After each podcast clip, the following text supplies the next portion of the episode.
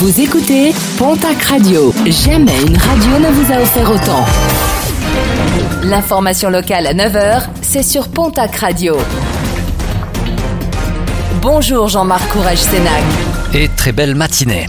Un cambriolage déploré hier en tout début d'après-midi à Auch. Le ou les cambrioleurs se sont introduits dans une maison située chemin de Plaisance pour commettre le méfait. La porte du garage de l'habitation a été enfoncée.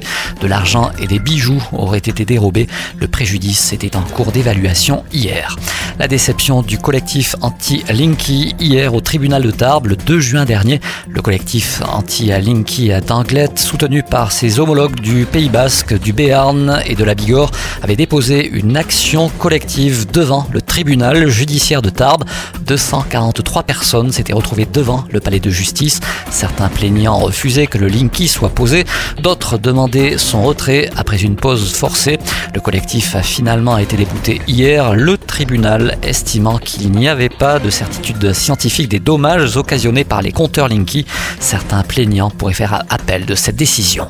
Pour la relance de la ligne ferroviaire entre Montrégeau et Luchon, la coordination pour la défense du rail et de l'intermodalité Comminges-Barousse a une lettre au Premier ministre Jean Castex. Le collectif citoyen espère le financement par l'État de la ligne SNCF Montrégeau-Luchon dans ses différents aspects. Une ligne qui doit être rénovée et qui pourrait accueillir des trains propres, notamment des trains à hydrogène, souhait du collectif, ce qui permettrait également de créer une unité de production d'hydrogène vert dans le Haut-Comminges.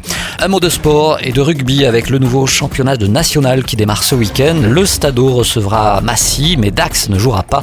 La Fédération française de rugby a décidé de reporter la rencontre qui devait opposer les rugbymen landais à leurs homologues de Narbonne en cause de la découverte de 6 cas positifs au Covid au sein de l'effectif doigt. Et puis en football, un départ du côté du Tarbes Pyrénées Football. Bruce Abdoulaye, arrivé cet été afin d'insuffler une nouvelle dynamique au club, quitte la Bigorre. L'entraîneur part vers un club et une ligue professionnelle au Qatar. Le Tarbes Pyrénées Football indique par ailleurs être à la recherche d'un nouveau coach.